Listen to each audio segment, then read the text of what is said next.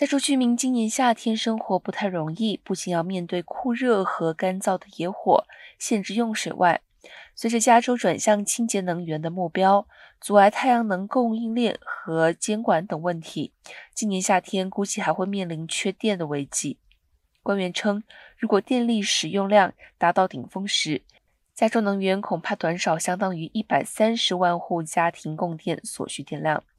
最极端的情况下，相当于三百七十五万家庭所需用电量将不足。为解决今年夏天的缺电，官员称他们可从其他州购买电力。居民在高峰期间减少用电，如白天替房屋降温、太阳下山时关闭空调等。去年夏天，加州首次关闭了欧罗威尔水坝水力发电，干旱导致水位太低，无法发电。目前，这个水坝再次启动发电。